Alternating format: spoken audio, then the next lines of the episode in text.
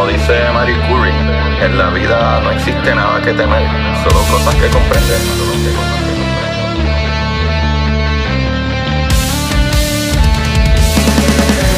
Recuerden correr y buscar la manera de aprender que más le divierta.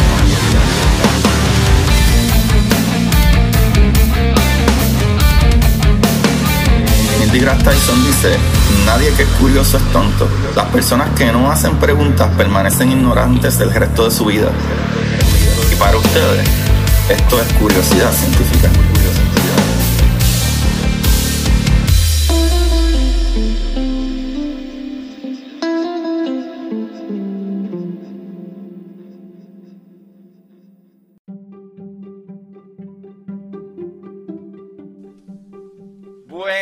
Corillo de Curiosidad Científica, bienvenidos nuevamente a su programa de curiosidad, donde aprendemos de las maravillas del universo, ¿verdad? Mientras nos divertimos y lo explicamos de una manera fácil y sencilla. En el día de hoy, eh, como muchas cosas en la, en, en la vida, ¿verdad? En el universo, que no nos damos que son, ¿verdad? No nos damos cuenta que son parte de la ciencia, todo en el mundo, tú, yo, lo que nos tomamos, hay una ciencia envuelta. Y en el día de hoy tengo el placer, el honor, el privilegio de hablar con una, una gran persona que él lleva una de las ramas de la ciencia, que hoy vamos a hablar, que es la ciencia forense. Y conmigo el host del programa Crime Pod PR, Armando Torres, bienvenido. Saludos, saludos Agustín, este, un placer, gracias por, por la invitación aquí, pues, loco por hablar contigo un poquito de ciencia. Este, tengo que hacer unas aclaraciones. Yo no soy un experto en la ciencia forense, este, no tengo experiencia trabajando como tal en esta rama, pero pues el interés que he tenido sobre el tema por mucho tiempo y también pues el, hacer la investigación para el podcast hasta cierto punto y algunos entrevistados que, te, he tenido en mi propio podcast pues me, han, me han ayudado a poder eh, entender un poquito, ¿verdad? Eh, más de lo que se trata todo esto. Y pues también de lo que estudié, pues algo ahí se me quedó, ¿verdad? En la, en la mente de lo que aprendí en la universidad. Eso está chévere, eso está chévere. Mano, yo no puedo introducir eh, el tema de la manera científica sin preguntarte qué te atrajo a, decidir, número uno, eh, no solo comenzar a estudiar esto en un momento, sino también que se te quedó pegado y terminaste haciendo un podcast que es de crímenes. ¿Sabes qué te atrajo a esto? Pues mira, eh, yo cuando yo empecé la universidad, que salí de la escuela superior, yo, yo empecé con estudios de biología. Eh, no sé, yo no estaba en la mente como de estudiar, no era muy aplicado como tal. Este, una vez que llegas a la universidad, pues es diferente porque tú haces lo que te da la gana básicamente y yo pues eso fue lo que hice, hacer lo que me da la gana, no estudiar hasta que me salí de la universidad y seguí trabajando. Y luego eh, para el 2007, este, ya llevaba como dos años fuera de la universidad, eh, quise volver a estudiar, terminar un bachillerato y demás, para tratar de por lo menos tener oportunidades de, de empleo y, pues, y, y poder seguir creciendo eh, mi carrera. Entonces, pues tenía que estudiar de noche porque yo estaba trabajando full time de día y los ofrecimientos académicos eran un poco limitados, no, no eran iguales que los estudios de día. Y pues me, me, interesó este tema de la criminología. Una de las razones por las que me interesó también es que en, el, en esa época, 2006-2007, había una, salió una serie bien conocida que se llamaba Dexter, eh, que se trataba de un investigador forense que, que, trabajaba con el análisis de patrones de sangre y que a la misma vez era un asesino en serie de noche. Entonces esta serie pues se hizo mi serie favorita desde que yo comencé a verla y hasta cierto punto pues dije pues vamos a estudiar esto, vamos a estudiar criminología y después vamos a estudiar ciencia forense a ver qué pasa. Y, y prácticamente eso fue lo que me motivó o me, me hizo tomar la decisión de irme por ese lado de la, de la criminología. Wow, wow, wow, a mí me encantó esa serie de Dexter hasta el final. El, Incluso el último season es bueno, pero el final es el que no. Ah, Dios mío. Después de, una serie tan brutal, tan, tan intensa. Pero. Sí. Mira para allá, te trajo hasta aquí, te trajo hasta aquí. Exacto. Y ahora regresa en el 2021. ¿En serio? ¿El mismo actor y todo? Sí. Oh my God. ya espero que tenga. vamos a ver si las arreglan. Sí, exacto. Ojalá, ojalá. Si dicen, Si dicen como que todo fue un sueño y esto, no, esto pasó. Y vuelven para atrás a la temporada 6 o 7. Sí, bueno, ¿verdad? Sí, porque eran como 6 seis, seasons, yo creo, ¿verdad? 8, exacto. Yo sé que eran un montón, yo sé que eran un montón, yo sé que eran un montón. Mano, te pregunto, de, ¿sabes? Si sabes, eh, porque la, ¿verdad? Las ciencias forenses tienen, me imagino, ¿verdad? Que diferentes ramas, eh, habrá el que, el que trabaja con balística, habrá el que trabaja con eh, no sé, los que hacen la autopsia, este, y, pero también algo que a mí me, sorprende mucho, ya que estamos por el camino de Dexter, los patrones de sangre. ¿Qué rama en específico, si hay una que te gusta más o menos, o whatever, todas, te atrae más de, ¿verdad?, de la ciencia forense. Pues yo pienso que me gustan muchas de las ramas de la ciencia forense. Este, hay muchas ramas bien bien interesante. Hay unas, unas especializaciones que, que, son únicas, que hay que estudiar un montón para poder este, pues, eh, aprender y poder investigar bien una escena. Este, aquí en Puerto Rico había una especialización que estoy tratando de recordar el nombre, pero eh, esa persona era el único que había en Puerto Rico. Se llamaba César Crespo, esa persona y él prácticamente lo que hacía era aplicar los, los conocimientos de la paleontología, prácticamente, ¿verdad? Eso es de los huesos. De los huesos. Y, y, él podía determinar, si, a él lo llamaban cuando encontraban una osamenta, una osamenta que no se sabe cuánto tiempo tenía, no se sabía cuánto tiempo tenía, y él podía entonces hacerle los exámenes pertinentes para determinar la edad, si era hombre, si era mujer, este, si es que hubo alguna laceración, algún golpe que sufrió en el cráneo, este, de qué forma murió, este, la estatura, ¿verdad? E, e, e, él, era básicamente un, un, paleontólogo, pero este, forense, y trabajaba con, con, esa rama, que era una rama, es una rama bien especializada, como te digo, él era el único y si era en Mayagüez, era en Ponce, era en Utuado, pues lo llamaban a él y él iba allá a hacer esos estudios. Este, lo de la sangre, pues no es que a mí me interesara tanto, pero como yo me, me hice tan fanático de esta serie y para mí era tan fascinante ver eh, cómo Dexter hacía como unos mapas con, unos, con unas sogas donde hacía unos patrones de sangre, que muchas de estas cosas que vemos en la televisión no son, muchas veces no son ciertas cuando lo ponemos en práctica, ¿verdad? Pero este, es, esa rama de la sangre pues también me llamó la atención, por eso, por, por el mero hecho de la serie Dexter. Y, y es una rama que, en mi opinión, es una de las ramas que es un poquito controversial, este, que tiene valor, pero que a veces no se sostiene sola, en, el sentido de que si tú tienes un caso y lo único que tú tienes es unas manchas de sangre, eh, no, yo entiendo que no tienes nada.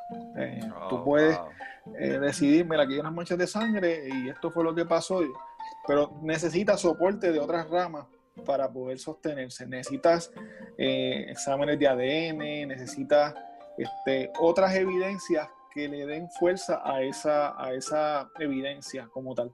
Y, eso pasa con otras ramas que han, eh, han, sido problemáticas por mucho tiempo, porque eh, algunas de ellas inclusive se consideran pseudociencias, este, como lo es, eh, lo, hay una rama que era lo de la mordida, que ellos hacían un, un, molde con la mordida del del acusado y hacían un molde con una marca de mordida en, una víctima en algún lugar y, decían esta persona es esta persona porque la mordida es, similar.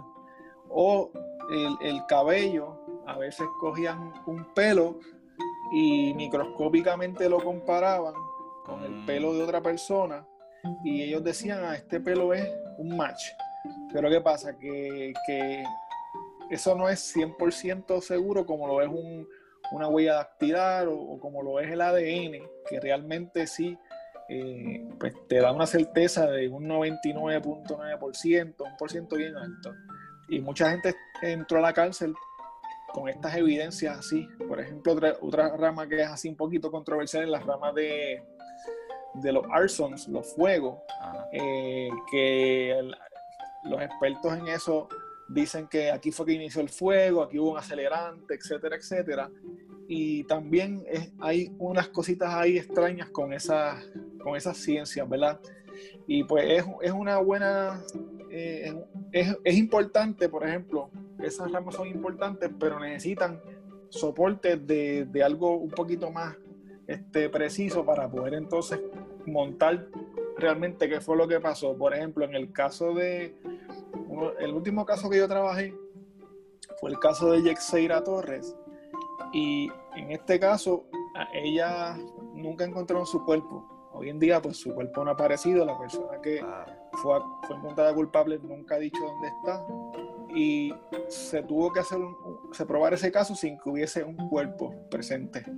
Y lo que se hizo fue que por los análisis que se hicieron de la sangre, de los patrones de sangre y demás, pudieron determinar, mira, la, cantidad de sangre derramada en este lugar fue tanta que una persona que derrama tanta, sangre no puede sobrevivir.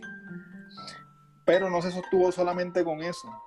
También se tuvo que hacer pruebas de ADN a, la sangre y decir, esta sangre es compatible genéticamente con los padres de la, persona que se entendía que estaba desaparecida a un 99.9%, o sea que se pudo determinar esa sangre le pertenece a ella, no sabemos dónde está ella, pero hay sangre y se entiende que ella sufrió un, impacto que, posiblemente le ocasionó la muerte. Y, así pues, todas esas cosas unidas este, pues pueden este, servir para poder probar un caso.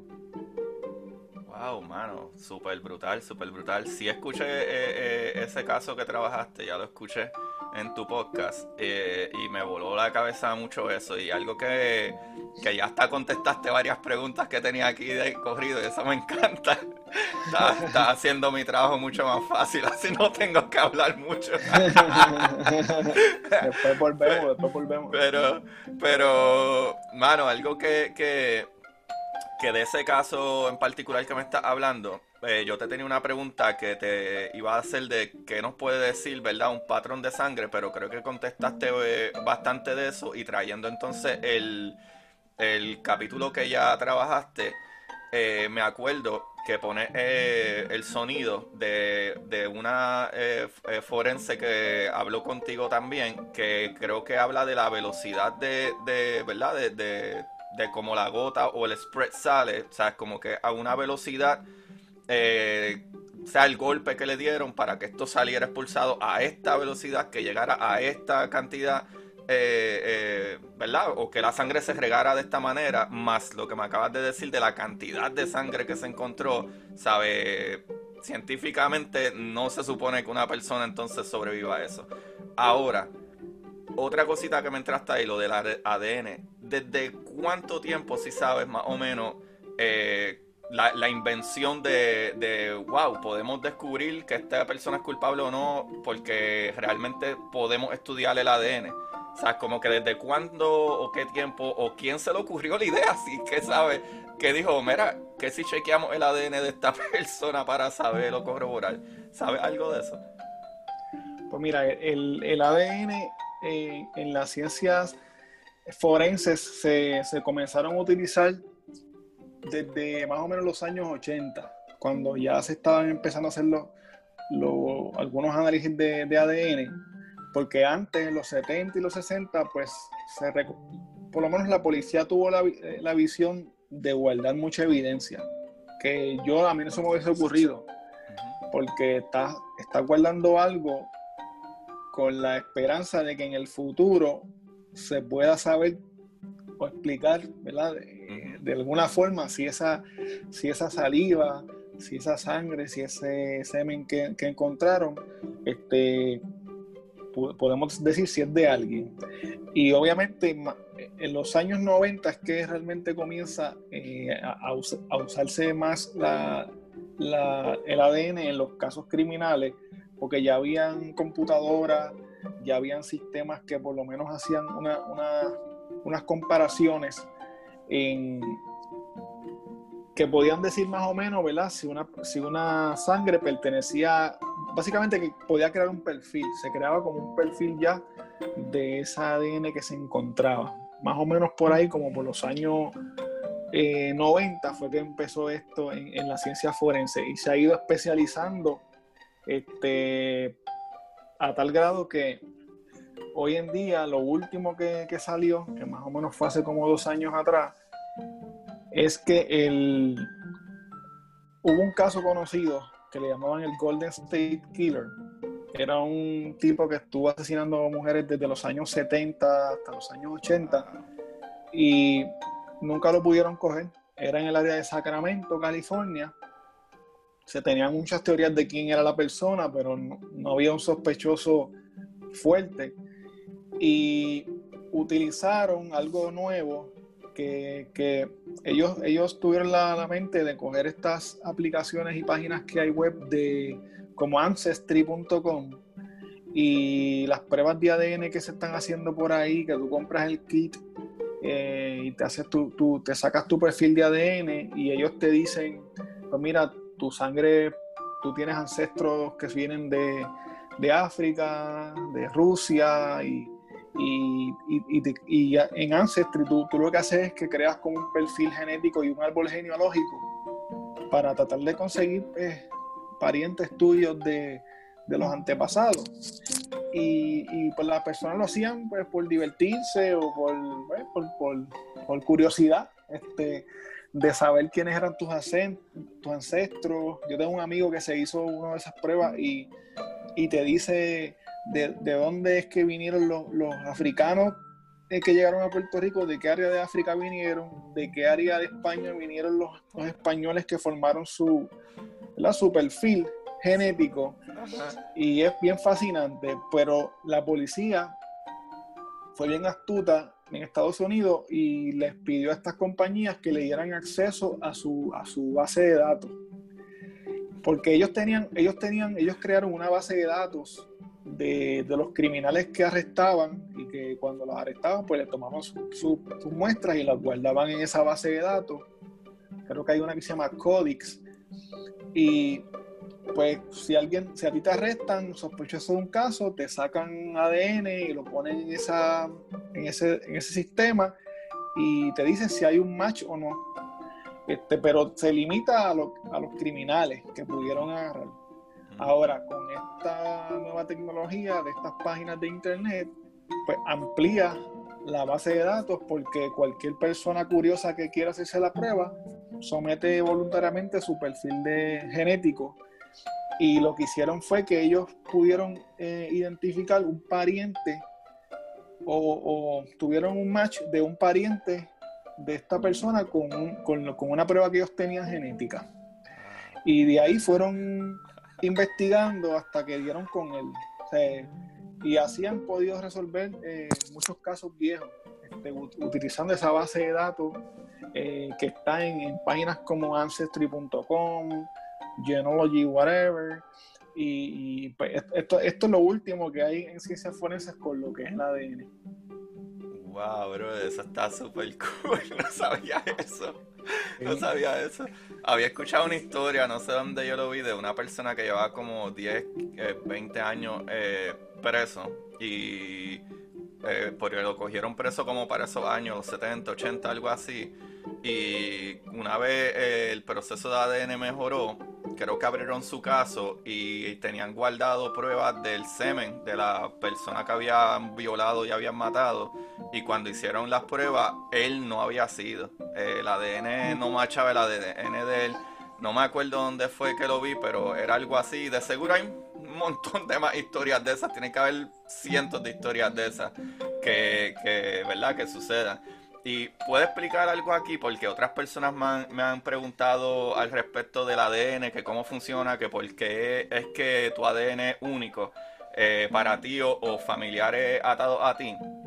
Y creo que, ¿verdad? De la información que conseguí que puedo buscar, aparte de los que quieren saber qué significan esas letritas de ADN, que eso es ácido desoxirribonucleico.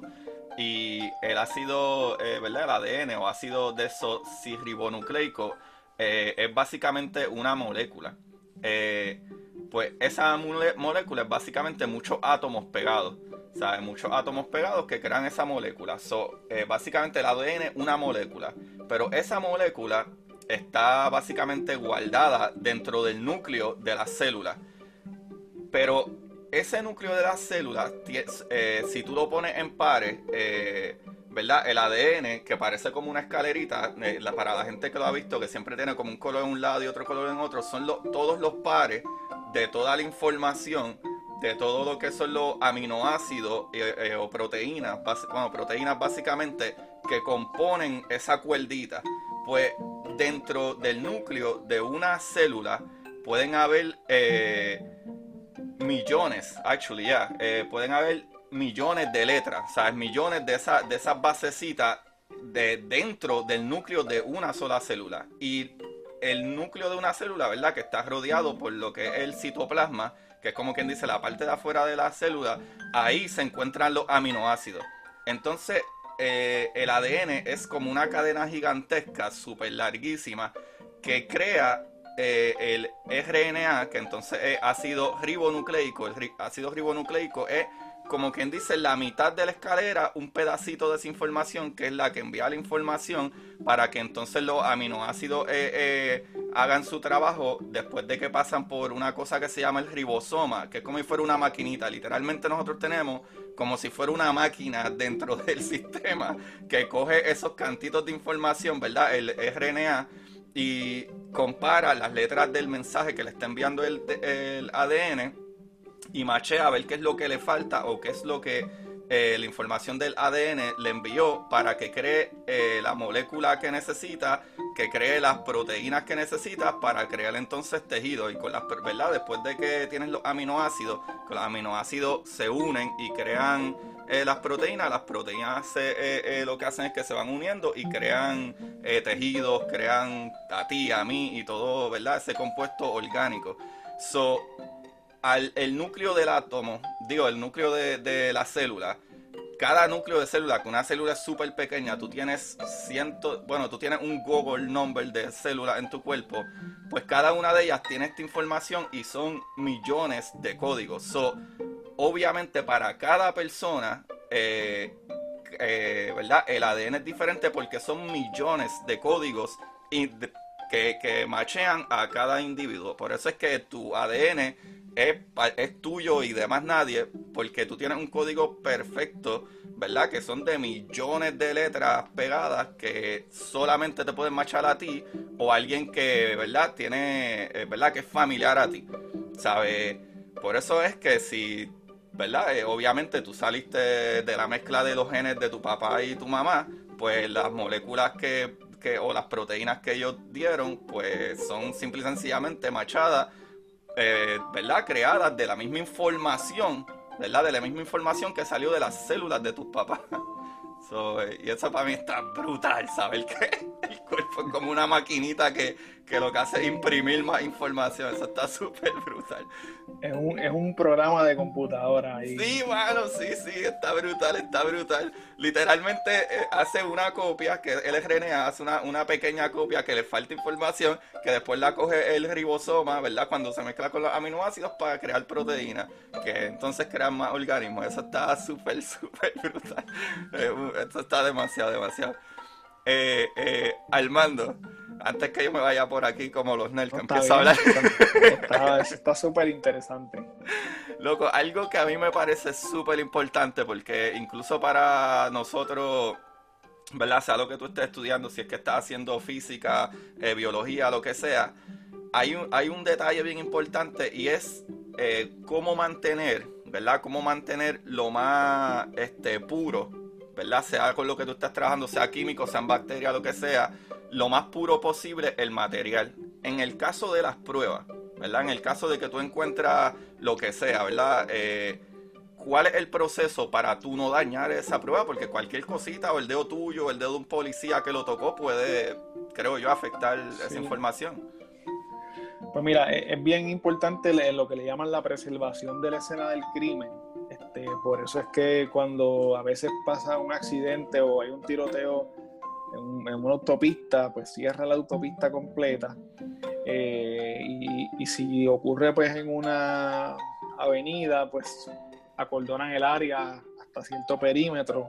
Ya cuando es en una residencia, pues es más fácil porque pues, tú lo que haces es que pues, cierras las áreas de la residencia para que nadie pueda entrar y, pueda contaminar la escena. Este, yo, yo, he escuchado de anécdotas de, casos en donde es una historia media graciosa, pero hubo una escena de un crimen aquí en Puerto Rico que pues, encontraron una evidencia, una, una colilla de cigarros, de cigarrillo, y pues la recolectaron. Para recolectarla, pues se usan guantes, se usan pinzas De, de, de stainless steel y se ponen en una bolsita plástica, eso se sella eh, y se, se, embala o se le notifica del número que se le pone esa, a ese paquete, prueba 1, prueba 2, etcétera, va a BCD.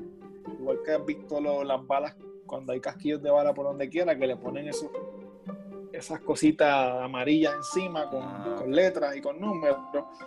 Pues así, es, esas mismas este triangulito se le pone a, todas las evidencias que se encuentran o posibles evidencias, ¿verdad? Para, para identificarlas primero y entonces pues con cuidado irlas recolectando y, preservando. Cuando son eh, evidencias pues materiales que no son orgánicas, pues, pues es más cómodo, se guarda todo en bolsitas, se, se, empaca y se lleva.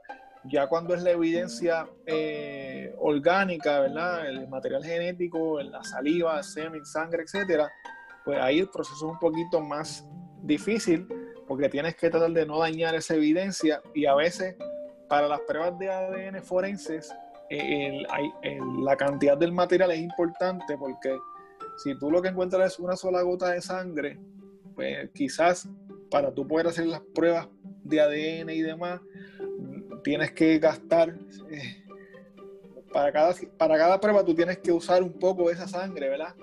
Diferentes tipos de pruebas que sean, pruebas de tipo de sangre, este, después las pruebas de ADN y, mientras más material genético hay, pues mejor. En ese caso, pues tiene que tratar de conservarlo, de no dañarlo y de no contaminarlo. Ellos pues obviamente tienen los swaps que vienen con los, eh, yo no sé el nombre exactamente, pero los, tubitos de ensayo, ¿verdad? Donde se pone este, esa prueba sellada, como cuando te hacen la prueba del COVID por ahí, que, que, te ponen el, el cosa por la nariz y eso lo guardan en un plástico y eso, algunas, algunas de esas pruebas tienen que ir, eh, eh, tienen que ser preservadas a ciertas temperaturas también, tienen que ser refrigeradas, este, especialmente si se tienen que enviar a laboratorios más especializados del FBI o laboratorios de Estados Unidos. Eh, pero prácticamente es el, el, el, el perímetro de la escena, evitar que se contamine, hay que empacarse, hay que etiquetarse, tiene que mantenerse apropiadamente, ¿verdad? En, el empaque.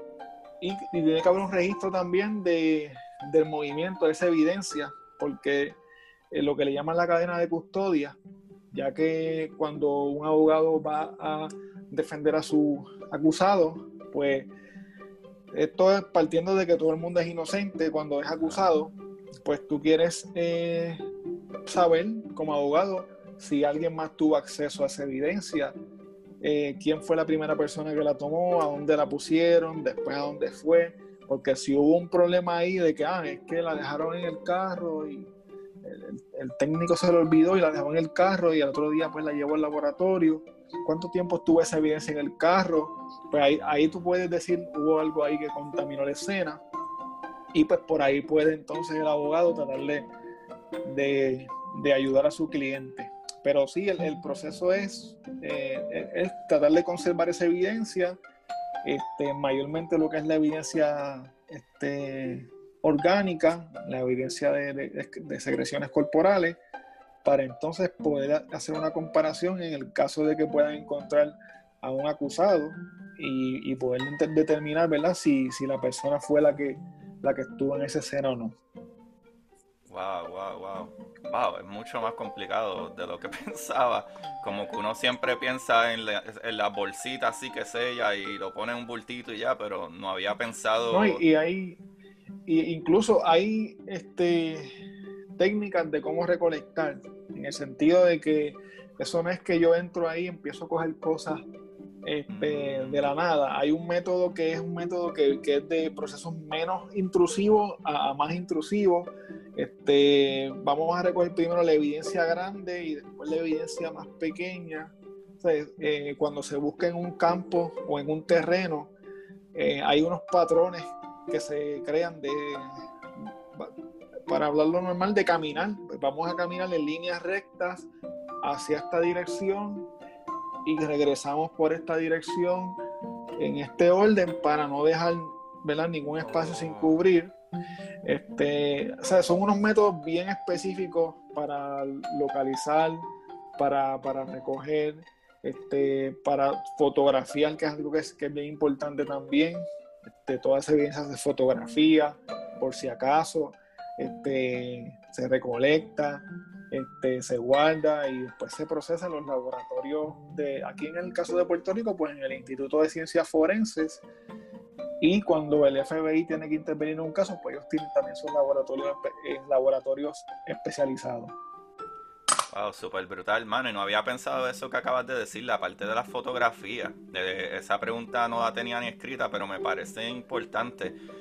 Porque una vez recogen la evidencia y etcétera, no hay otra manera de ver cómo estaba acomodado, ¿verdad? Eh, eh, eh, lo que sucedió ahí, si no es por fotografías. ¿Cuán, ¿Cuán, importante entonces es tener una fotografía lo, ¿verdad? Lo, lo, lo accurate, ¿verdad? Lo, lo, lo, mejor hechas posible y si ¿verdad? Y si afecta en algo que la fotografía se tire de día o de noche, eh, ¿verdad? Lo que me refiero es como que ponte que sucedió un tiroteo, como lamentablemente sucede en Puerto Rico, y eso fue a las 3 de la mañana.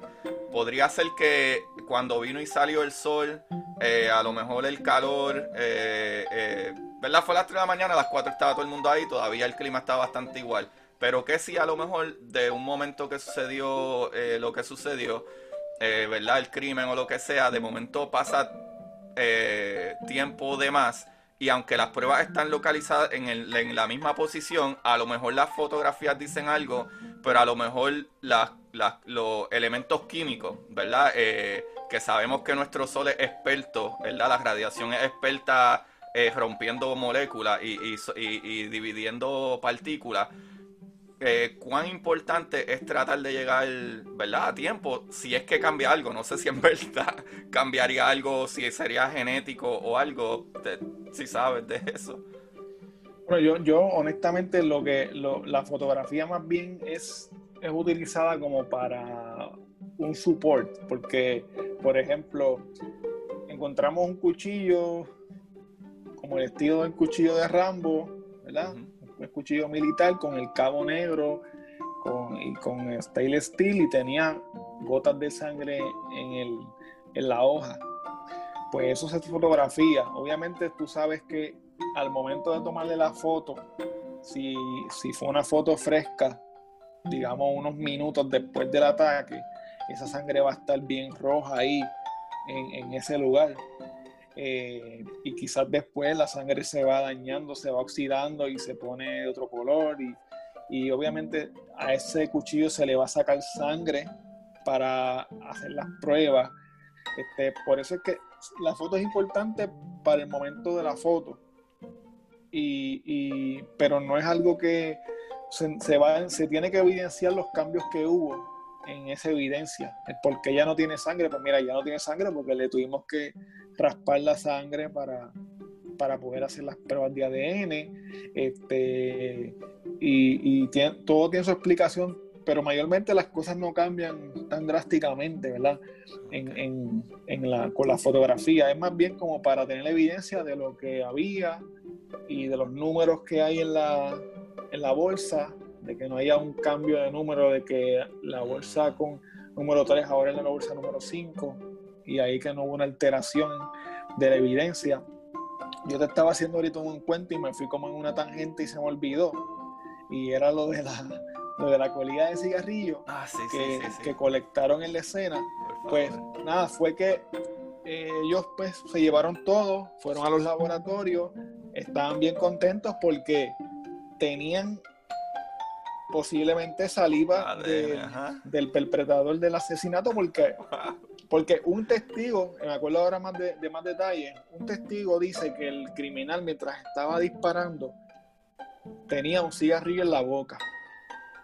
Y pues dijeron, espérate, ya lo tenemos. Ese es el cigarrillo que el tipo. ¿Y qué fue lo que pasó? Que el cigarrillo había sido, dio, cuando lo hicieron las pruebas, pues dio positivo a un policía. Oh a un policía. Y era un policía que se encontraba en la escena, que se puso a fumar y tiró la colilla de cigarrillo en, el patio de la casa. Y pues, este, e, esa, es, esa, esa anécdota nos la hicieron a nosotros en la universidad para, para demostrarnos lo que es la importancia de la preservación de, ¿verdad? De, de, la escena del crimen. Porque, por ejemplo, un policía que pise la sangre con, con, su bota y después camine y haga tres tres huellas de sangre puede confundir a los investigadores y pues, todo eso es bien importante, mantener la escena lo más limpia posible. Y también eh, una escena se va dañando según el tiempo va pasando. También, obviamente, más si es una escena abierta que sufre de los cambios ambientales, la lluvia, el calor, este, pues, a lo mejor hay nieve, ajá, si a lo mejor hay nieve, ahí la, evidencia se puede perder. Este, en, en, el caso de Puerto Rico, pues un cuerpo que está dos días al intemperie, tres días, se empieza a descomponer bien rápido. A lo mejor en un lugar bien frío, que el cuerpo quedó debajo de la nieve, se puede conservar en, en perfecto estado por, por, mucho tiempo.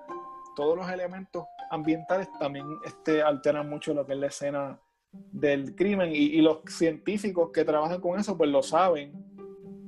Hay una rama bien interesante que a mí no me gustaría trabajarla, pero es bien interesante porque es la de los insectos eh, y las larvas. Y ah, obviamente se tiene que, se, se, recolecta un cuerpo que está en estado de descomposición y se tiene que hacer un análisis de las larvas que tiene ese cuerpo. Y con esas larvas se puede determinar cuánto tiempo pasó desde que la persona murió hasta el momento en que lo encontraron. Sí, su descomposición, wow, qué bruta, eso me encanta. Ahí yo, ahí yo trabajaría feliz. Aunque imagino que el olor tiene que estar bien demente del cuerpo, pero, pero entonces brincando a eso, brincando a eso, pues definitivamente eh, eh, eh, la ciencia forense está ridículamente brutal, es algo, o sea, me, me parece tan brutal que es tan importante estar pendiente a los detalles más mínimos. Pero con eso mismo que tú me dices, no todos los científicos, porque una ciencia, o sea, ustedes son científicos, eh, no, no, es una ciencia que todo el mundo podría hacer. Por ejemplo, en, tu caso, eh, eh, ¿verdad? Que, que, estudiaste parte de esto y tu programa es basado en esto, en, en criminología, ¿verdad? en crímenes no todo el mundo tiene el estómago. Porque tú puedes llegar a una, a una escena que, que, sucedió hace unos minutos. Que actually me, me eh, eh, pensé en eso cuando me hablaste de la fotografía y la y, y, el, verdad el cuchillo, la, la foto sale rojo, bien rojita la sangre. Imagino que eso también puede ayudar a decir, mira, fue, fue bastante reciente porque todavía la sangre eh, mantenía este color o, o este volumen o etcétera. Pero también me lleva a qué tipo, ¿verdad? Si es que hay un tipo de preparación, sea psicológica, algunos talleres, porque, brother, tú puedes llegar a una escena que literalmente lo que hay del cuerpo es un babote. ¿Hay, hay algo que te ayuda en eso?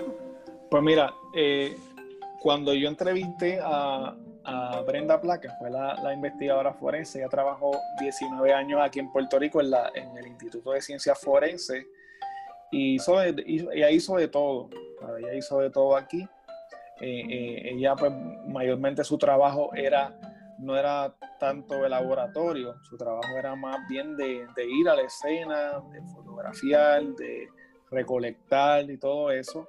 Este, y después pues los patólogos este, forenses pues hacían su, su parte, ¿verdad? Pero eh, ella me contó que sí, el, el, Instituto de Ciencias Forenses tiene unos programas de, de ayuda psicológica para los, investigadores, porque obviamente pues por el tipo de trabajo, por las horas eh, que se tiene que trabajar, ella me cuenta que hay escenas que han estado 12 horas o más, 18 horas corrido, ¿verdad? Trabajando en escena.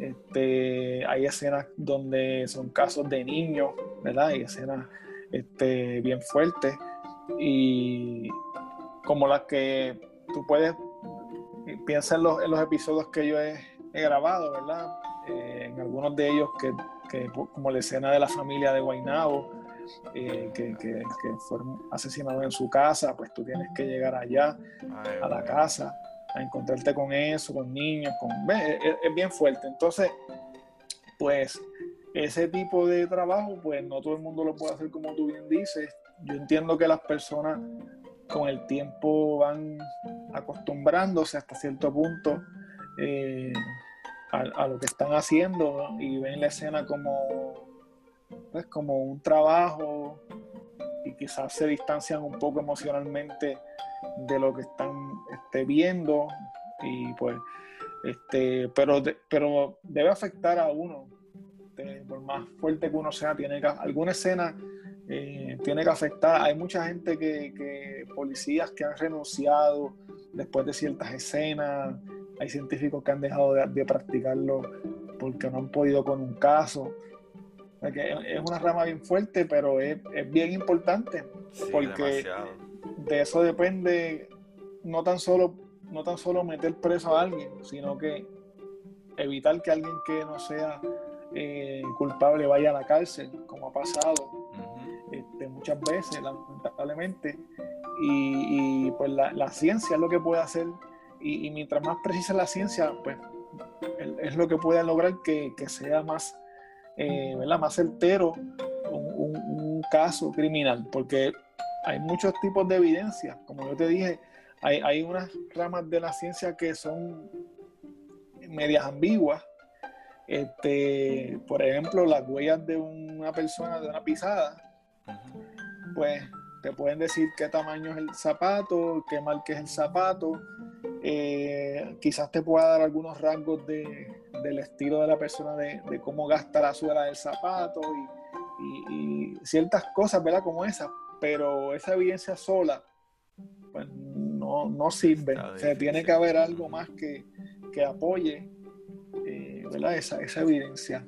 Y, mientras más se usa la, la, la ciencia como tal, eh, precisa, la, el método científico para poder determinar el ADN, la sangre, eso, eso yo pienso que es lo más preciso que hay ahora mismo, el, el, ADN, porque es que no, no, hay, no es refutable. Sí, eh, ya, ya genéticamente no hay manera de que, de que no sea tú. Digo, a menos que te, a menos que te hayan eh, plantado. ¿Me entiendes? Que alguien haya sacado ¿Tú sabes de algún caso que conozca o hayas escuchado que hayan incriminado a alguien que hayan podido probar, mira, me incriminaron? Pues sé de casos que han incriminado gente, este, y sé de casos de, eh, aquí de Puerto Rico que de personas que, que fabricaban evidencia para meter gente presa. Este, o sea, que eso se da, este, se da en todos los lados, pero pues no, no, de los casos que son casos viejos realmente, son casos viejos donde, donde habían unos estilos, unos estilos en la policía que eran, eh, pues era así, era, era, si ellos creían que alguien era el culpable, pues ellos iban a asegurar de, que la persona, de alguna manera u otra, se iban a asegurar de que la persona fuera encontrada culpable. Wow, sí, mano, eso me trae de vuelta a uno de, los episodios que tú tienes, que yo creo que es uno de los que más me friqueó eh, cuando tú comenzaste a explicar eh, el proceso en cuando lo, eh, me acuerdo que fue este muchacho que compró un celular y lo metieron preso porque él tenía el celular de una persona que habían matado de la manera más ridículamente horrible, pero tú haces, tú, tú en tu podcast eh, tú tienes una manera muy, muy especial, eh, que de verdad felicidades, porque es como ver una película que, que, obviamente los cortos te enseñan algo, pero cuando tú vas viendo la película va en, eh, va en build up, build up hasta que llega al clímax, que es como que, oh my god, ¿sabes? Y en verdad en eso, yo, yo creo que por eso es que tu podcast tiene tanto éxito, porque haces un trabajo brutal en eso. Pero en ese caso en específico, fue tan horrible cuando llega al punto que describes lo que pasó, ¿sabes? De cómo la abusaron, cómo la golpearon, le prendieron fuego en el baño, la, ¿sabes? Le hicieron, básicamente, destruyeron a esta mujer que después tuvo unos días eh, o semanas viva con dolores y, la, y, la, y, destrozada y, quemaduras de primer grado, eh, algo ridículo. Y, y ahí es donde entra mi pregunta que te hice antes de que comenzáramos a grabar tú no sientes como que en, un momento, ¿verdad? Ya lo hablamos, pero quisiera que entrara un poquito en detalle para los escuchas. Eh, porque, loco, yo escuché como tus primeros siete capítulos y yo tuve que cogerme un break porque sentía como que, wow, pero qué difícil es, este proceso de, encontrar culpables y pruebas y, ¿sabes? Para los que no creen en, en el sistema judicial, creo que es como que un problema que es al revés. El problema judicial trabaja para asegurarse que el que es criminal vaya preso, pero asegurarse más todavía que el que no lo es eh, eh, no caiga preso, porque ese sería mucho un error mucho más grande. Eh, pero en tu caso, tú, tú no te sientes como que, wow, tengo que cogerme un break de esto. Pues yo te había dicho que, a veces me, tú me dijiste eso y muchas personas me lo han comentado. Este, por ejemplo, muchas personas me han dicho que han hasta llorado en algunos de los episodios, este, especialmente en la entrevista con, Robert, ¿verdad? Este, no sé, yo, yo no me, no me, como, no me involucro tanto emocionalmente con los casos pero sí yo cuando los, estoy narrando o cuando los estoy investigando, sí yo en mi mente, eso que tú dijiste ahorita, yo en mi cabeza puedo crear como que esa imagen y puedo entrar a ese cuarto y puedo ver las caras de las personas que no las, no las he visto, sino que me las imagino Sí, tu puedo, puedo, puedo crear, por ejemplo, la escena en que se montan en el carro y, van de camino para Burabo y dice esto y lo otro. Todo eso yo lo voy, qué sé yo, imaginando, pero no lo veo como una alguien que está viéndolo desde afuera y no, no está emocionalmente envuelto en el caso. Sí, eh, fíjate,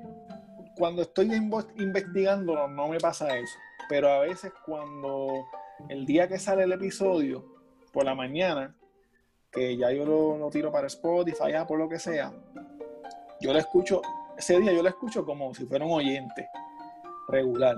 Y ahí sí yo como que puedo sentir algunas emociones o puedo este, sentir pena o ¿verdad? un poquito de sentimiento, pero como yo no me tiro maratones de mi propio podcast, porque los escucho una vez en semana, pues por eso debe ser. Eh, ustedes, ustedes, hay gente que me puso, eh, eh, en los otros días salió lo de Spotify 2020, que te decía cómo iba tu podcast y qué sé yo, y hay gente que, mucha gente que me puso que se tiraron 10 episodios, hubo gente que tiró, hay uno que tiró 13 episodios de cantazo, este, 8, 9, 10, ¿sabes? Yo aunque, Yo conozco uno de ellos, Rubén Amer. Rubén me testió. Nosotros somos panitas de Big que tú estuviste en Big también.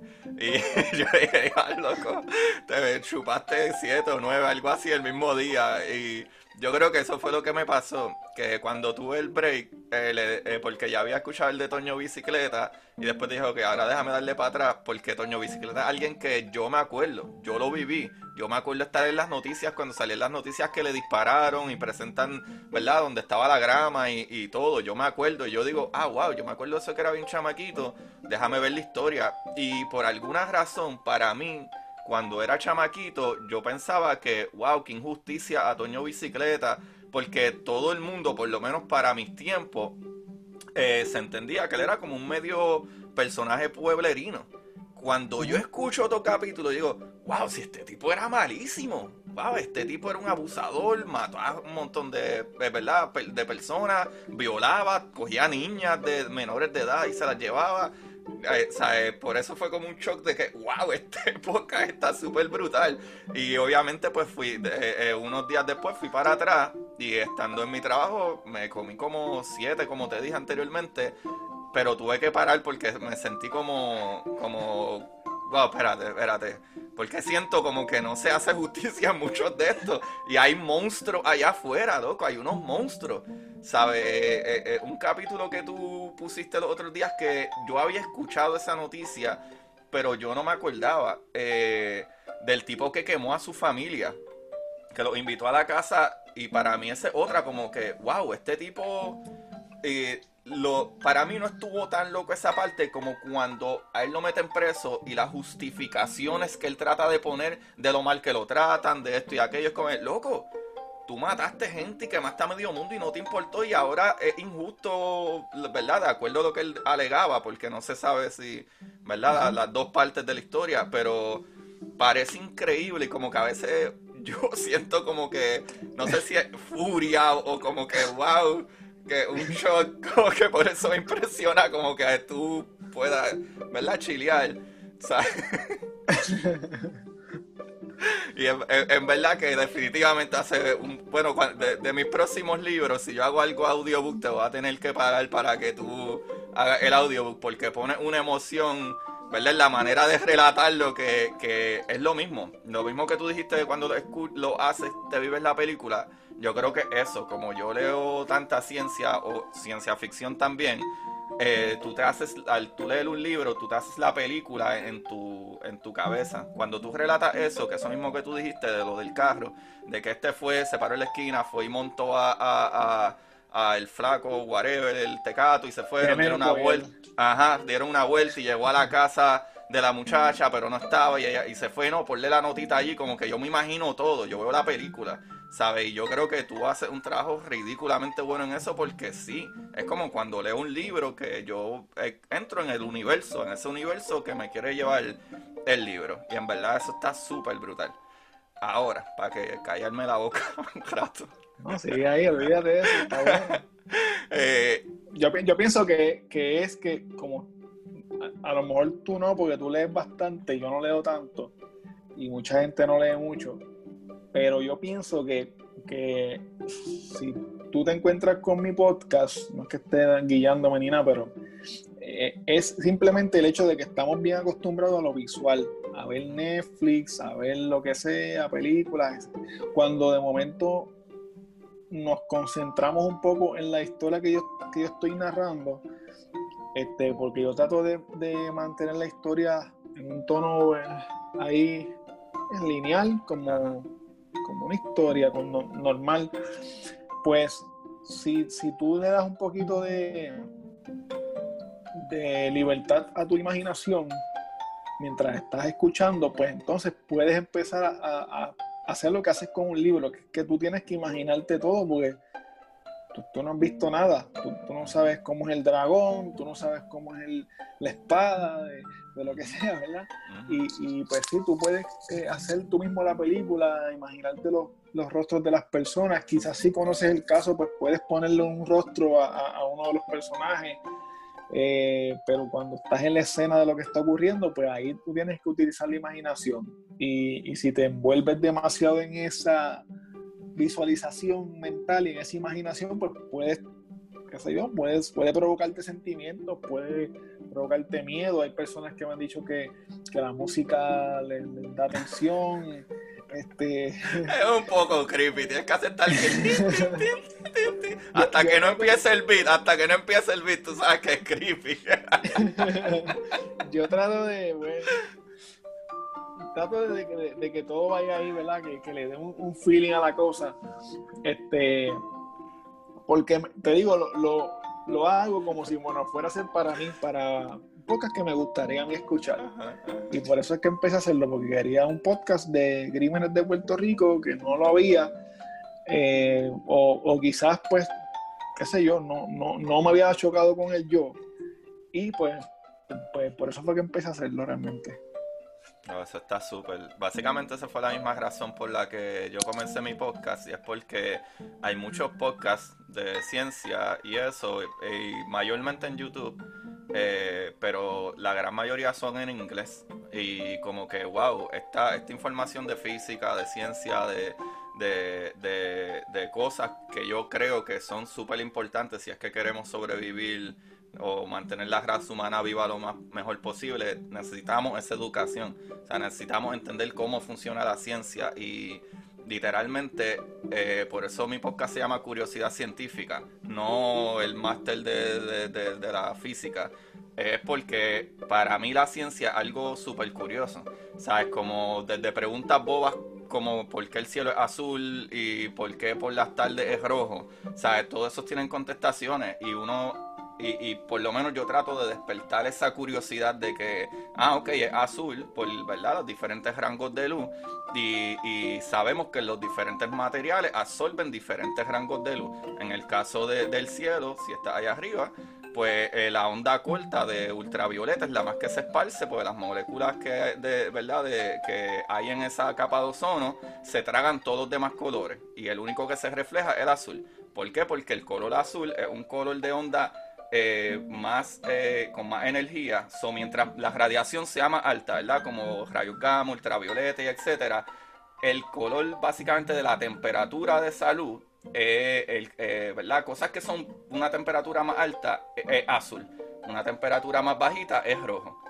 que eso es algo que la gente confunde, como que tú piensas en algo bien caliente y piensas en rojo, cuando el, algo bien caliente es color azul, no es rojo. Hay cosas más calientes. Pero ya sería. Como la flama. Exacto, exacto, exacto. Perfecta, perfecta de eso.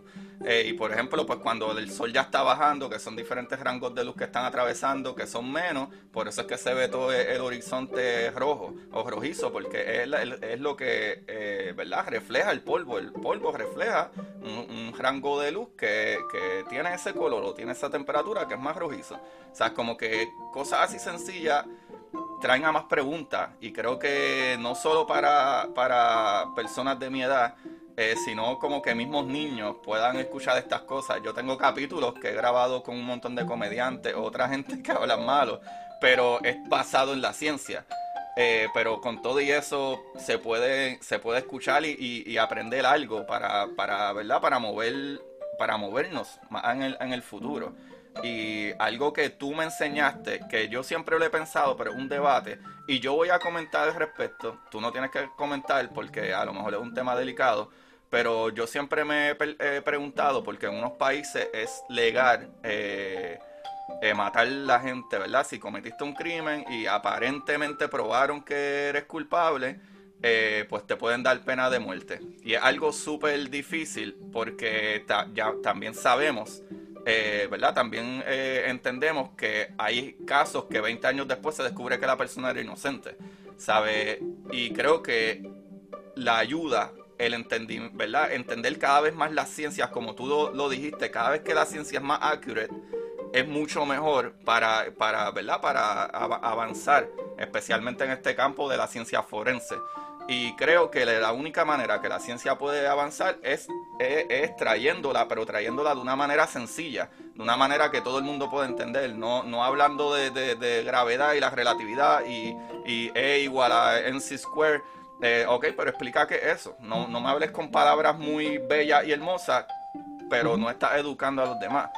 Y incluso que yo estoy en contra de, de, el tipo de educación, ¿verdad? Eh, bueno, cómo, cómo es la forma en que se educa.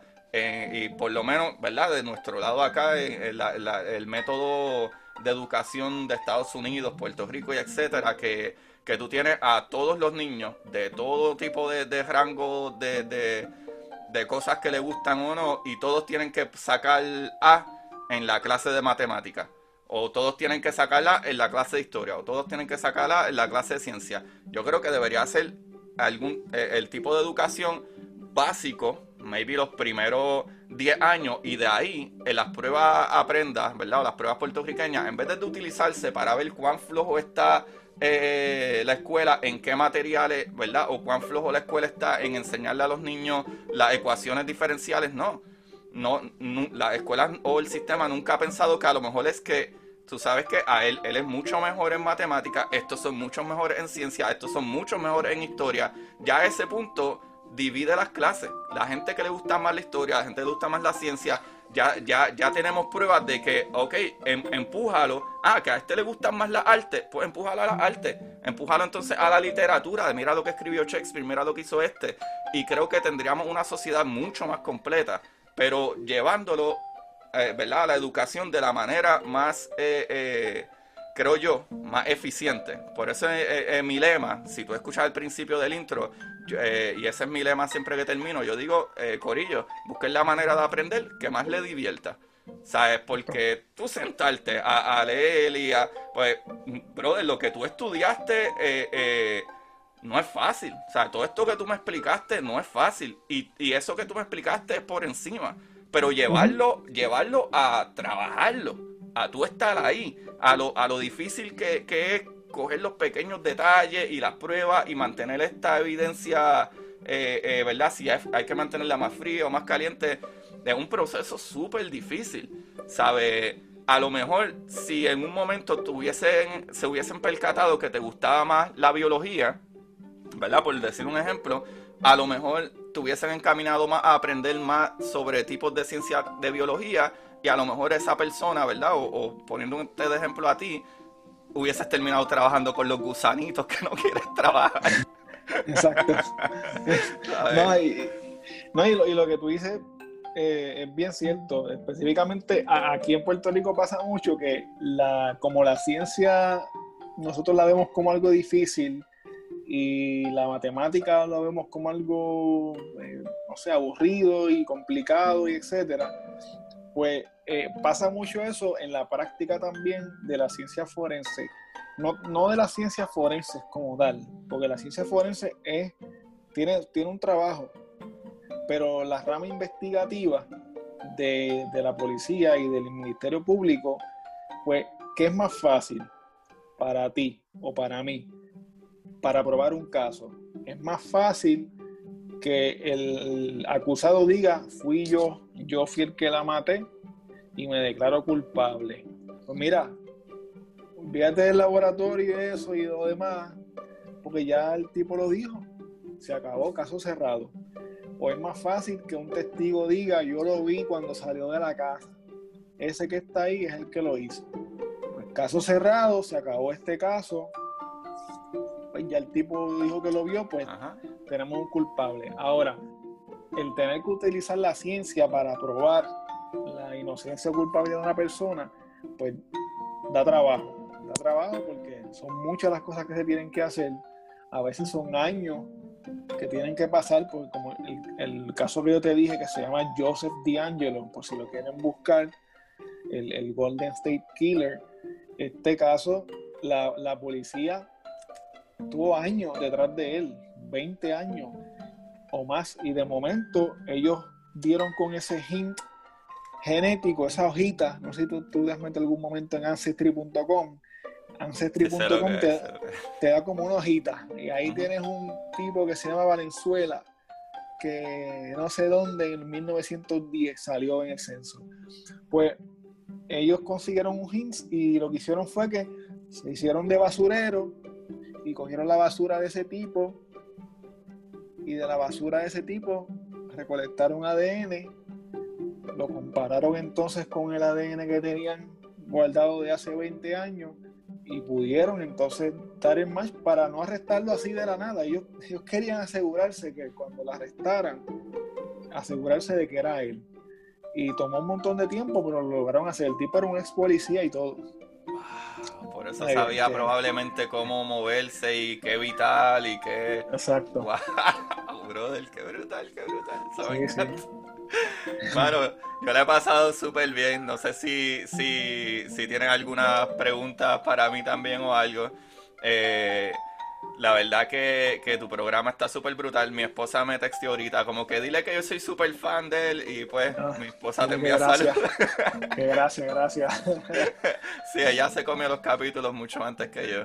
Eh, entonces, ajá, dime. Te, te iba a preguntar sobre el caso, si escuchaste el caso de Yexteira, si pudiese Sí. explicar un poquito más, científicamente hablando, lo de la- lo que hizo la, la, patóloga forense cuando se le hicieron las pruebas de, de ADN a la sangre de ella y a los padres biológicos de ella, eh, si sabe algo de ese proceso o, o cómo es que se puede eh, determinar que una prueba de paternidad, qué es lo que, qué es lo, qué es lo que se busca en ese tipo de información para poder decir tú eres el padre o, o este es el hijo. Por ejemplo, ella tiene una hermana, ella tiene una hermana de padre y, pa- de, de padre y madre, que yo no, yo no, yo la menciono en el podcast por otra cosa, pero no lo digo en la parte que estoy mostrando la evidencia porque está claro que se trata de ella, no es, no es de la hermana, sino Sí, de la la hermana está viva, ajá. La hermana Sí, está no, viva y no sufre la hermana no tiene no, sufre ni ningún, cantazo. exacto.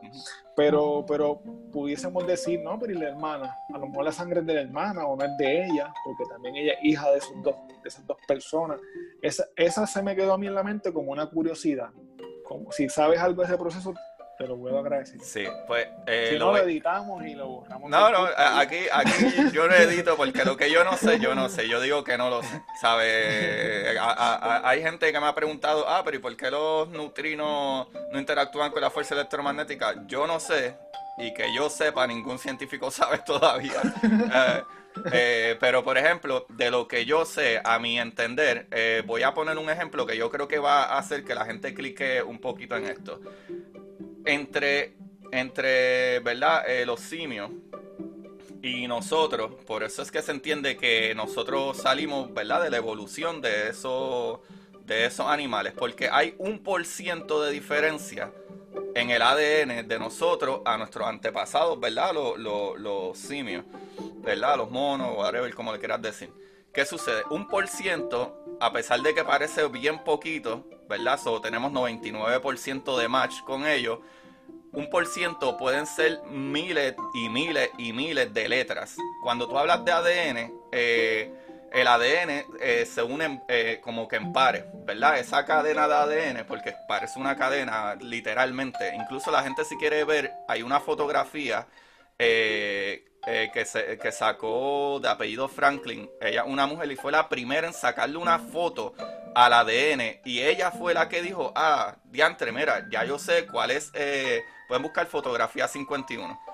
Eh, ella fue la primera que dijo, ah, mira, pues ya yo tengo una idea de cómo es, ¿verdad? Que, que la- el ADN, el ADN tiene una forma como si fuera una escalera, pero cada palito de cada lado de, esa, de esas dos barras de ADN tiene, eh, ¿verdad? Por ejemplo, eh, eh, tanina con, con whatever, este, no me acuerdo ahora los nombres, pero cada, cada, cada pare, cada lado tiene un químico en específico. ¿Sabes? Tiene, y cada, cada químico se une con otro químico al otro lado. Y a eso le llaman las letras. So, cada letra tiene un par con otra letra.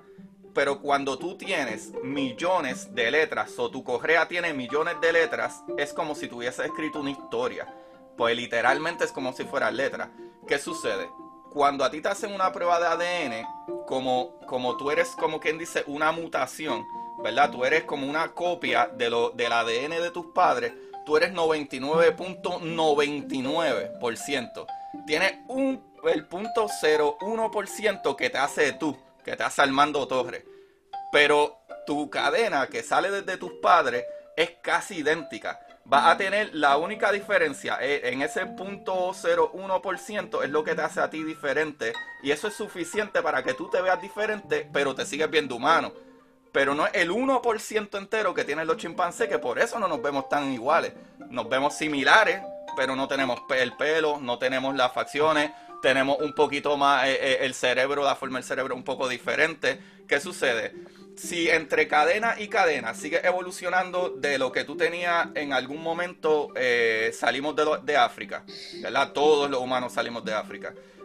Si de África para acá, esa, esa, esa raza se siguió mezclando con otra, y con otra, y con otra, tu, tu por ciento de ADN o rastro que te queda de tus primeras razas, por eso te pueden decir, ah, tú tienes 3% de, de árabe y tienes 7% de, de, de cubano y tienes 22% de italiano y tienes eh, eh, 50% eh, de, de afroamericano o, o, o, neuroamericano.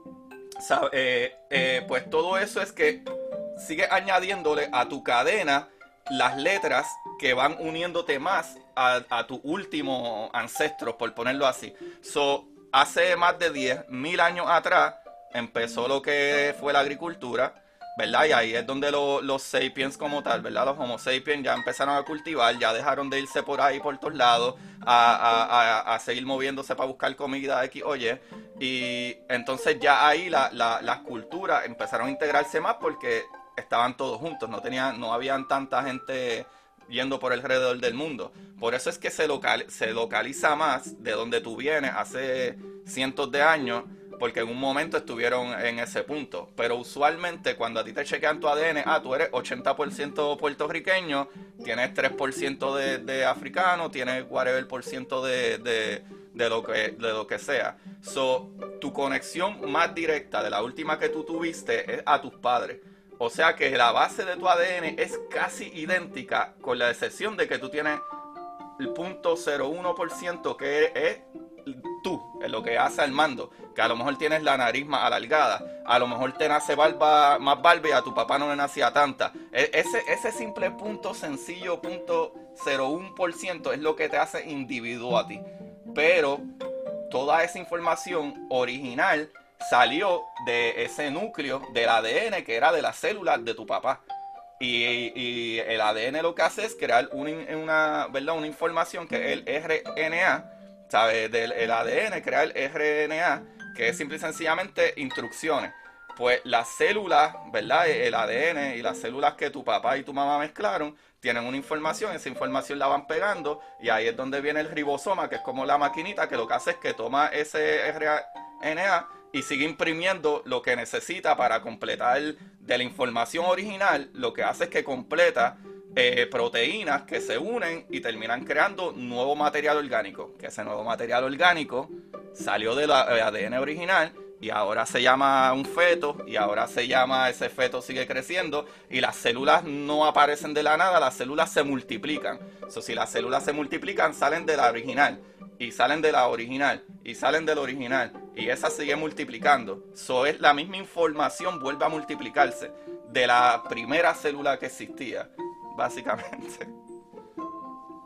Brutal. Creo. Digo, es lo mejor que me que verdad lo que lo que haya metido la pata porque yo meto la pata muchas veces me explique mejor. No, no, porque el, el, el propósito de la pregunta es el, el que haya alguien que pueda tener dudas de que al hacer una prueba como esa y que te digan, mira, esta, esta persona es 99.99 hijo de esta otra persona, basado en esa prueba, pues ahí con esa explicación que tú me das, pues puedo entender que, es una información que no es refutable. No, mano, no es refutable. porque básicamente es como si tú tienes una célula, las células tuyas en tu cuerpo, todas tus células, en los, a cada 7 a 10 años, ninguna célula de tu cuerpo es la misma que tú tenías todas las células de tu cuerpo están eh, replaced cada 7 a 10 años. ¿Por qué? Porque las células son material orgánico, o sea, nace, vive, crece y se muere, igual que nosotros. Lo que pasa es que un nivel súper microscópico, ¿sabes? Pero sigue siendo tú, ¿sabes? Cuando esas células se mueren, a ti no te cambia la cara y de momento estoy yo puesto en tu cara, ¿sabes? Esas células lo que hacen es replicar lo que ya tienen, replicar la información que ya existe. Exacto.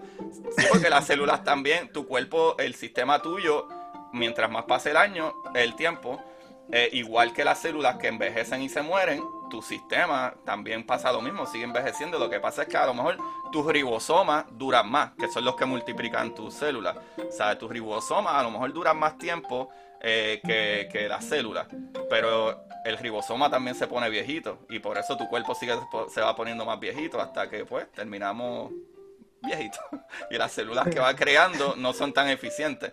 Es como si tú tienes una impresora de, de hoy en día, esa impresora funciona brutal.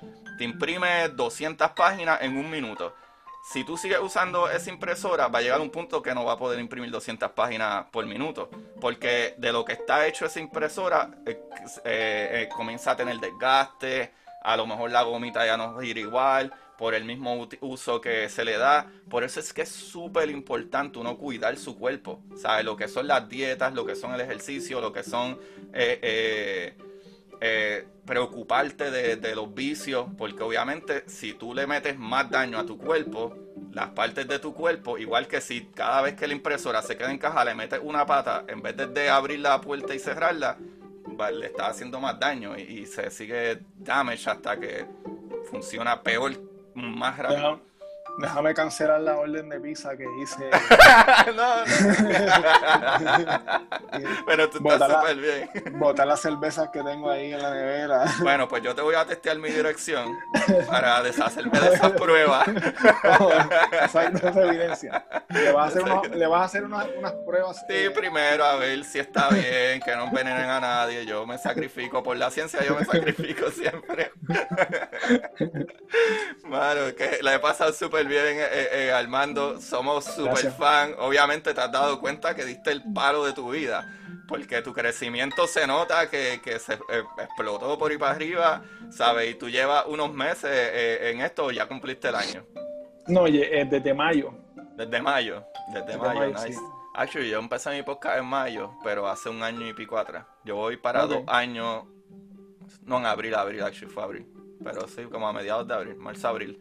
Eh, en abril cumpliría dos años de mi podcast y, y mano, eh, eh, me encanta, me encanta. Y, creo que lo que tú haces a lo mejor da un aware de, ¿verdad? De, a las personas de, wow, esto está allá afuera, debemos de ser más cautelosos en X o Y y sobre todo creo que es parte de concientizar. ¿sabes? No, no creo que la gente lo vea y diga, ah, yo quisiera ser ese tipo que quemó a su familia o el abusador que hizo esto. ¿Sabes? So, definitivamente creo que, que un aware para que los mismos padres escuchen y mira, ten cuidado con esto, papito. O algo que del último capítulo que sacaste, incluso de Yeseira, algo que habla mucho es de eso, como que las acciones abusivas de tus parejas, o sea, sea hombre o mujer, no debes de aguantarlas porque pueden terminar en algo lamentable, como lo de... Y las manipulaciones, las manipulaciones, este, lo que le llaman los red flags que tú vas viendo, este, yo, yo, yo pienso que, que, aunque las historias que cuento son historias pues, fuertes y son terribles y trágicas, pues tienen, tienen unos elementos que, que, enseñan. Hay unos elementos de, de, la historia de nuestro país que están ahí. Eh, hay unos episodios que son prácticamente historia de Puerto Rico, pero hay, hay historia de nuestro país, hay, hay ciencia en, el, en, el, podcast, ahora mismo con, con, las explicaciones que tú estás dando y demás, pues se nota que, que la ciencia es importante en, en esta rama, súper importante. En el caso de, de, Robert, no hubo ningún tipo de evidencia científica que lo vinculara él con el caso. O sea, no había, no había huellas dactilares de él, no había ADN de él. Este, la, la evidencia se basó en testimonios y se basó en el hecho de que le encontraron un celular. Pero entonces eh, eh, es un caso flojo que lamentablemente hace que una persona pase 10 años en la cárcel este, cuando había ciencia que podía este, ¿verdad? descartarlo a él de, como culpable en este caso. Sí, sí, por eso, por eso fue, eh, yo creo que ese capítulo ayudó mucho a, a, a mi yo cambio un montón de opinión mientras más información adquiero y me, y me pregunto a mí mismo como que, eh, ¿qué tan seguro tú estás de esto? Incluso, eh, no quiero spoil mi libro, pero al final de mi libro yo tengo una frase que dice que difícil es tener que saber para darnos cuenta que poquito sabemos. Y muchas veces pensamos que tenemos un conocimiento y ese conocimiento es absoluto y no nos damos cuenta que a veces no es conocimiento, simple y sencillamente indoctrinación. Y es muy peligroso eh, no abrirse a conocer o experimentar eh, ideas diferentes a las tuyas por miedo a, ah, no, pero mira qué bruto, ¿cómo vas a decir esto? Pero escucha, escucha y analiza lo que te están diciendo y tienes dos opciones. Either puede ser que tengan un punto o simple y sencillamente le vas a dar más peso a lo que a tu punto y puedes entonces en otra ocasión defender mejor tu punto, lo cual nunca deberías de tratar de defender tu punto. Deberías de tratar de conversar con alguien al respecto de algo, ver las opiniones y dejar que la otra persona juzgue. No debe, nunca debes de tratar de convencer a alguien de, de eso. O sea, yo tengo personas que me hablan sobre eh, ah, pero ustedes los científicos que no creen en Dios y qué sé yo, ¿por qué no prueban que Dios no existe? Y yo le digo, pero es que yo no tengo que probar que Dios no existe. La ciencia no quiere probar que Dios no existe, la que, ciencia quiere probar cómo funciona el universo, cómo funcionan las cosas, ¿sabe? A qué velocidad va la luz. E, eso es lo que le importa a la ciencia. Los científicos, si yo descubro que, que ¿verdad? Este, descubrí que hay un Dios o un ser supremo, lo que sea, eh, que puede, un Dios puede ser lo que sea, un Dios puede ser un ser supremo, alguien con más tecnología que nosotros, alguien que somos, no se sabe si nosotros somos simple y sencillamente una simulación, porque si fuéramos una simulación no hay manera de nosotros probar que estamos en una simulación. ¿Sabe? Si fuéramos criaturas, a lo mejor somos, eh, hay, hay teorías que se llaman del zoológico, que como que, actually, perfecto, esta es la mejor explicación de la teoría del zoológico. Nosotros no sabemos si ni siquiera somos eh, eh, ¿verdad? Somos un zoológico creado por un ser supremo que tú le puedes llamar como tú quieras. Le puedes llamar Dios, Jehová, este, Alá, Buda, aliens, puedes llamarlo como sea. Pero la gente siempre, el humano tiende a, creer que es superior todo el tiempo. Y somos la raza inteligente y etcétera. Que en muchísimos casos demostramos que no es así. al extremo de que estamos matando eh, lo que nos hace vivo a nosotros, que es el planeta. Y, por ejemplo, que esto no es mi idea, esto yo lo escuché de otro científico, que él, él dice, imagínate que nosotros tenemos un por ciento de diferencia en el ADN, ¿verdad? Volviendo al ADN, con los, ¿verdad? Con los simios, ¿verdad? Con los monos. Y mira la diferencia de los, los monos, donde viven, lo que comen, la tecnología que ellos tienen, es básicamente cero sabe y es un por ciento de diferencia entre nosotros y, y los monos. ¿Qué sucede? Que si hay un por ciento de diferencia más arriba, ¿verdad? De nosotros y un ser supremo o alguien que esté más avanzado tecnológicamente. Nosotros tenemos casas, carros, nosotros vivimos en el espacio, llevamos 20 años viviendo en la nave, eh, eh, ¿cómo es? La Estación Internacional Espacial. Y cuando tú ves un mono, ¿verdad? Eh, o un simio que está haciendo cosas brutales que tú dices, wow, qué inteligente es. Está poniendo cubito cuadrado donde va el cuadrado, el triángulo donde va el triángulo. ¿Tú sabes quién hacen eso? Nuestros niños de dos años hacen eso. Lo mismo que un grown, eh, un adulto eh, simio hace. Que, que, si ese niño de dos años o tres años, nosotros somos los legos que él está mirando y observando acá abajo. ¿Entiendes? que si un por ciento de, diferencia de ADN a un ser que esté un poco más arriba de nosotros, nosotros somos el, niño de dos años que está guiando un carro y que el juego ellos están diciendo ellos están diciendo wow mira cómo guía ese auto Ajá. Ah, wow, mira, vaya, no son tan brutos nada. Y, mira cómo mete la bola en la canasta. Exacto, exacto, mira, está comportándose como nuestros niños de tres años, qué brutal, ¿entiendes? so, cuando, pero al mismo tiempo, la última contestación que yo le di a alguien, que lo escribí en el libro, eh, vayan y cómprenlo y léanlo, porque no se la puede decir.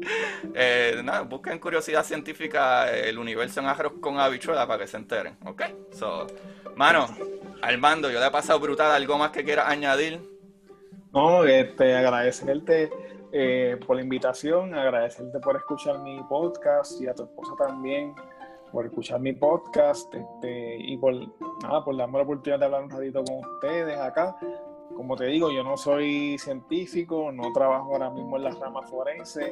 Este, más bien pues me interesa eh, el tema, he hecho research y pues pienso que cualquiera que, le interese cualquier tema que tenga que ver con, la ciencia, pues puede, puede auto, autoenseñarse. Quizás si, si la educación que tuvo en la escuela no fue la, mejor por, cualquier razón, pues no hay excusa para, para utilizar las herramientas que tenemos ahora mismo, que es el Internet, este, para nosotros mismos pues, poder educarnos. Eh, yo pienso que es cuestión de, de tenemos acceso a, tantas cosas eh, y a tanta información y tenemos que tratar de, de, por lo menos utilizar ese tiempo que tenemos para hacer algo, que sea una cosita que sea pues este, productiva y pues quizás no estar todo el tiempo distraído, este, porque ahora mismo yo tengo un playlist bien grande de Netflix ahí que me espera,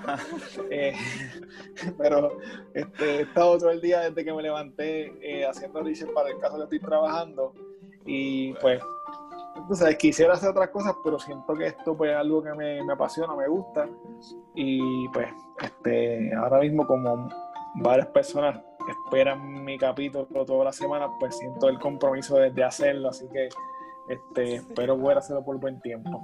Mano, súper, súper, súper. Eh, usualmente yo le pregunto a la gente que traiga una recomendación de algún libro o cualquier tipo de recomendación antes de irnos. Si tienes algún libro que hayas leído que no tiene que ser de ciencia, eh, puede ser de cualquier cosa o alguna recomendación en general, aparte de que vayan y busquen eh, CrimePod PR en todas las aplicaciones. Vayan y busquen CrimePod PR. Ese podcast les va a volar la cabeza, literal. Eh, aparte de tu podcast, ¿qué, nos podrías recomendar? Mira, hay un libro de, de quizás que es un, es un, poquito básico, pero es un libro que lo venden hasta en los Walgreens, en los Costco, por ahí, que tienes que haberlos visto. Es una serie de libros que te dice el libro de la ciencia, el libro de la cocina, el libro de lo que sea. Entonces hay una edición que es el libro del crimen. Y oh. ese libro, pues bien chévere porque te, categoriza, eh, por ejemplo, ladrones, este, personas que roban arte, artists, este, asesinos en serie, este, todo tipo de criminal, te lo va categorizando y es como una enciclopedia, básicamente, que te da imágenes. Es bien sencillo, de verdad que cualquier persona lo puede leer. Es bien, bien sencillo. Este, te dice las fechas, en qué momento ocurrió, por ejemplo, un atraco en un banco, los roba, los roba, los, robabancos, cuál fue el, robo de banco más grande. Y, y, es bien interesante ese libro. O sea, lo compré hace poco, lo estoy leyendo ahí y te lo recomendaría. Es bien interesante y es bien sencillo.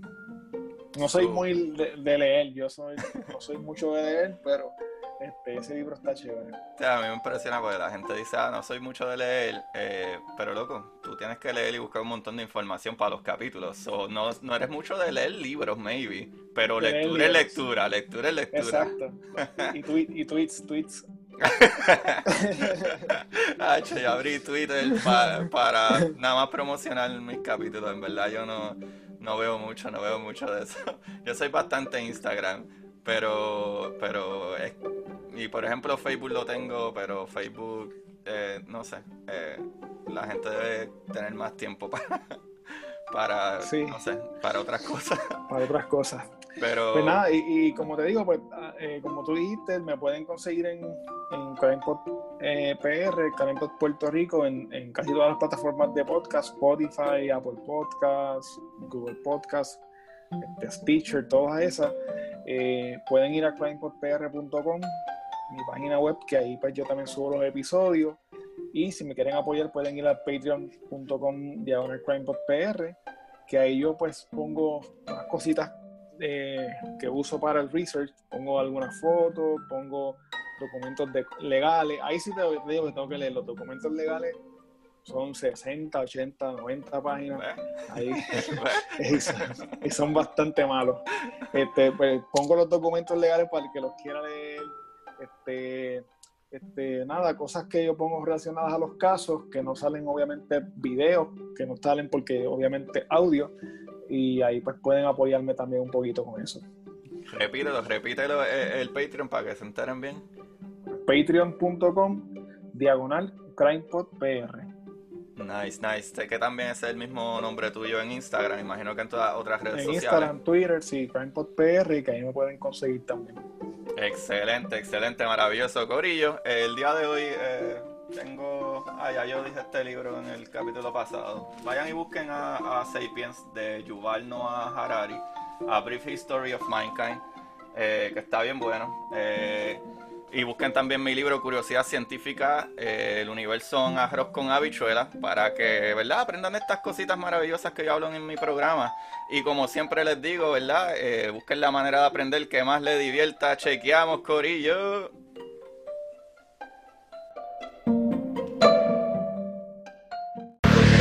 Y para ustedes, esto es curiosidad científica.